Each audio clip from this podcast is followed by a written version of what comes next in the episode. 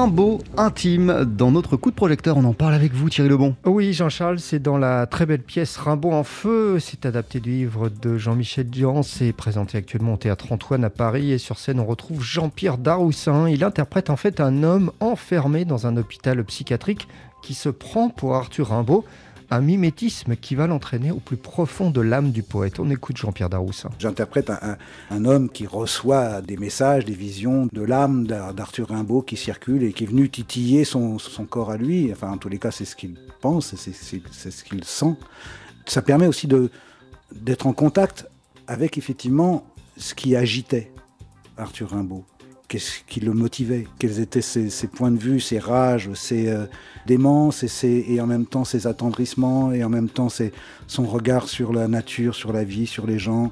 Et puis comment c'est quelqu'un qui a réussi à ne jamais se laisser enfermer dans une étiquette, dans, dans des préjugés, qui a fonctionné comme un anticonformiste profond. Je pense même que c'est quasiment lui qui a inventé l'anticonformisme, c'est euh, qui a réussi à faire de sa vie un, poème. Rimbaud en feu, euh, c'est une pièce qui occupe une place particulière, Thierry, dans le parcours de Jean-Pierre Daroussin. Et eh oui, parce qu'après 40 euh, ans de carrière, eh bien, c'est en effet la première fois qu'il est seul en scène pour évoquer donc Arthur Rimbaud euh, poète qui a passé sa courte vie à s'interroger en permanence. C'est ça que j'essaie de faire passer dans ce spectacle, c'est cette, euh, cette intranquillité de quelqu'un qui cherche à toujours brûler la vie, à essayer d'aller toujours plus loin, d'inspecter, d'explorer des contrées de lui-même à l'intérieur de lui et, chez les autres aussi, enfin d'aller provoquer provoquer tout le temps les mots, provoquer les sensations, provoquer les... C'est ce qui se passe, euh, c'est ce que j'espère, ce que, ce que les gens ressentent du spectacle.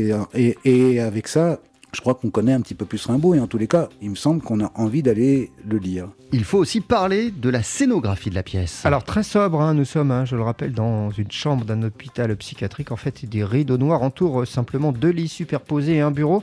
Un décor euh, très sobre donc qui permet d'apprécier encore mieux l'incroyable jeu d'acteur de Jean-Pierre Daroussin qui se donne à fond sur scène. Ah oui, il y, a du, grain à moudre pour un acteur, c'est sûr. Profondément, je me régale sur scène, vraiment.